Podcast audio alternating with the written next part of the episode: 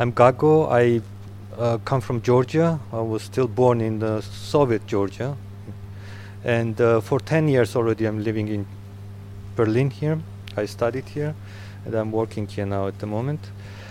And um, my project is like called like Invisible Hand of My Father, and uh, obviously this title is derives from the Invisible Hand of Free Market, from Adam Smith's idea of the uh, the, the the way how market should work and regulate all this like uh, social like relations. And um, as also there is like a twist in the title is invisible hand of my father and it's father instead of market. So the idea is that like um, this work based on and the sourcing from the personal life of my father who was born in soviet uh, time in soviet union and studied there and lived there a big part of his life and uh, after the collapse of Soviet Union, he, like other uh, fellow citizens, also he lost the job. He lost this kind of career he had, and like a career he tried to build, and this kind of like a perspective completely destroyed. And uh, he was he did not have any other choice but to leave the country and emigrate in the Western European countries in order to somehow find a job and support, the financially support the family. So this is um, uh, in 1999 when he left uh, Georgia and moved to Portugal, and he was working there for a few years as a migrant worker, as a kind of like without visa and without the documents. And uh, he was lucky because in 2004 there was the European Championship in football in Portugal. So they needed to like build all the infrastructure. So they needed to somehow legalize all workers in order to like finish up all this like uh, infrastructure. So he was lucky to get the visa, and since then he was working like with papers basically to maintain his visa. And in 2008, exactly the same time when there was this like a uh, financial crisis was hitting whole globe or something, at the same time he had also like a job accident at the job where he lost his right hand. And uh, because he had this like a papers and like a like a was working legally or something he could like a um, uh, he could have like a pension money. So like a pension for like a disability pension. And with this money um, he could not stay there and work in Portugal. Anymore so he went back to Georgia. And with this money with this pension money it's also very conditional you know with this money in Portugal would be, mean nothing but in Georgia it's quite okay money to somehow like uh, live his life. So he went back to Georgia, and with this money, he kind of lives in the remote village in Caucasus in the summer house. So this is kind of basic story what film is based on. But in general, it's just like um, uh, in the film, I tried to use all kind of means, like kind of like a visual and uh, language means to somehow keep the safe distance with the protagonist, with my father, in order to somehow not make a, a sentimental movie about my father, but rather um, I, because this is not a film about my father, but this is rather uh, a kind of like attempt to like a zoom out from his personal life to comment on something which is like kind of like global uh, paradigmic changes which happened in past years and he lived through. So in this case, my father's body functions as a kind of map, which one can chase and trace this kind of visible, like um, uh, uh, trace this kind of like changes which happened in the like last few decades and uh, how these changes affected not only physically but like also like a social body of my father. Yeah, that's. May I? Um, so I'm, or we are with this project, we are in, interested in this kind of, you know, invisibilized labor, labor that is made unseen, or you know that we we kind of you know want to also push away that it actually exists, like the gory stuff on Facebook that we can't see because you know people in India for a very low paying job they, they click it away for us. Or the Lieferando or Uber driver that you know gets you there somewhere magically but you know is in an endangered and precarious position. And with your work I was so curious because, as you said, it's the the body and the missing the missing limb.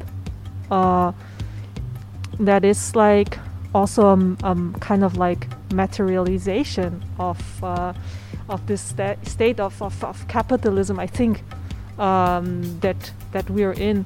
So um, how did it, or like how did it affect your father? I mean, not in the sense, of course, it's it's hard to to live like with with a handicap like that, but um, you know, did it with also with regard to the way he used to work, and you know, how did it impact his his life? Like you know, for a man that is like a the the, the hand or the, the arm that you use for your work like uh, and it's it's gone. Like i mean yeah what did what did it do? What what happened? Yeah because like um in the film the way i structure the film is this like there are three main characters like uh, having the voice it's my father who is being interviewed and he tells the story it's me who kind of like listens his stories and as a voiceover like like kind of twisting these stories and like pushing my narration my kind of pushing my narration in this film and my ways of explaining things. And there is a third uh, character which is very important character when this character comes in the end of the film which is the hand itself who has the voice which represents this invisible labor and uh, before during this film i refer to this hand as the invisible hand hand which got lost and got invisible. And in the middle of uh, like in the end of the uh, the film hand refuse kind of strikes back when he just like kind of like takes over and just like tries to talk, gets to well, starts to talk and says that like he, he's never become the hand never become invisible, but whole body as a, like a uh, immigrant worker of my father's. Whole body was invisible as a, he it's uh, like his social status was invisible. So this kind of he belonged to invisible class. But just because there's like a accident what happened made my body like my father's body visible. And hand remains in this like a obscure part of the world where it keeps working and regulates the economy and just completely changed the labor condition of my father also and the social status as well. Because now he is visible with his family with his society this kind of like goes to the election you know like can be like does everything what he wants to do. And his labor is not based on like a surviving but his labor is uh, based on joy now. So what i'm interested in is like this invisible parts which is kind of remains there and just what i'm speculating that it keeps working. This hand it's still there and keeps working with these invisible bodies which was like a comrades so friends of my father who remained there in this invisible part and keep working and tries to understand also this like a kind of tracing this like a visible like a traces which is happening in my father's life and tracing back to this moment when hand kind of okay still say like it got invisible but like a, from our side but like a, grasp the logic what kind of logic exists there that like change the uh, labor condition and the social status of my father one more thing. Uh, super interesting. I had like so many ideas when you were talking right now. So, but I'm really interested because you mentioned this kind of like class that he belongs, the, the class, social class or working class that, that he belongs to, and how through the accident he kind of got visibilized or revisibilized, or I don't know if that's a word in English, but uh, so we are here, you know, talking from our perspective, and I would be really interested in how we could create also more of this class consciousness in you know in our times with the people that we we talk about in this ex exhibition and in this project. We also talk with so we talk with a lot of people from the care work sector from the service sector.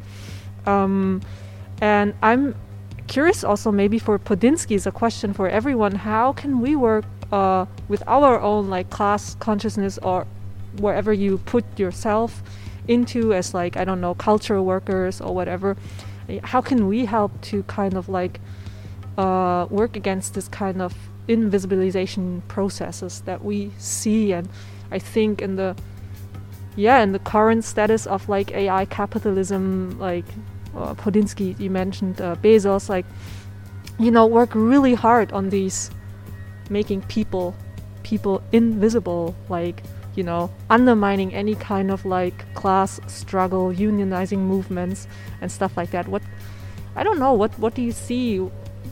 What can we do? Sorry to pose these these questions onto you. Yeah. Well, I am feeling we're really having to rethink, you know, how we're how we how we operate as community, as society. This this technological, hyper-industrialized culture is ripping the social fabric apart. Uh, so I'm feeling that really intensely right now. And um, one of the beautiful things I, I I like about this film is uh, I just had an opportunity at the Tempelhofer Feld to fly a drone for the first time. You're using drone shots that are very beautifully used in in the making of this this piece. And I always thought of, uh, for a long time, I'm, I'm not a very much of a techno optimist. I, I really am um, I'm disturbed by what uh, the hyper industrialized life is doing to us. And here in this film, you see these beautiful shots using this tool and seeing this, uh, this nice life in the rural area, which is you know something I, I kind of crave uh, my, myself, being kind of tra- feeling trapped in the city these days, trying to rethink my own labor and how I survive, and um, yeah, almost like that's a part of of my own life. I want to reclaim this possibility of living that way, and I, I'm just curious to also ask you if you you know is is technology your friend? You seem to use it very well. Um, but I, I, as I say, I've been spending a lot of time with this project, the radio project, and XL Terrestrials, critiquing how it's disrupting and disturbing and, and, and causing really wreaking havoc and being used to colonize us. But I'd just like to hear of your, your thoughts on, on the technological culture that we're immersed in. Yeah, thank you for like mentioning this like a drone shots, for example, because with the drone, I had the idea of using drone for this specific like a film, but at the same time I was very conscious and about the effect drone can bring because whenever you like fly the drone, you immediately see this like a beautiful effect. It's like amazing, like a landscape, whatever. It just it has some effect and it has its own like aesthetics. And also flying this drone in this kind of nature and like a environment is like a. I did not want to have this I would say like a National Geographic like uh, aesthetics, you know, in the film. So I was I was aware of this aesthetics, but at the same time I was trying to use drone because this is the camera which is this is the image which is created by this like not the hand but this remote hand like something which flies something does not have like a basic like kind of kind of it's not handled by hand but directly and this is something also which connects to the invisible hand of free market also kind of idea of it as a kind of floating hand in the sky. Very religious idea that regulates the earth you know? So and in the film also i tried subtly somehow like connect this invisible hand and the um, the drone to each other as a kind of like a it should function as a i don't know if it works but it should function as a point of view of the invisible hand that flies and in the beginning you can see also like a spinning the scene it just evaporates in the sky and turns into like a cgi hand which is also can be like a techno cap- uh, capitalist which is like a the CGI kind of based like image based on the pixels and not having anything with reality or something.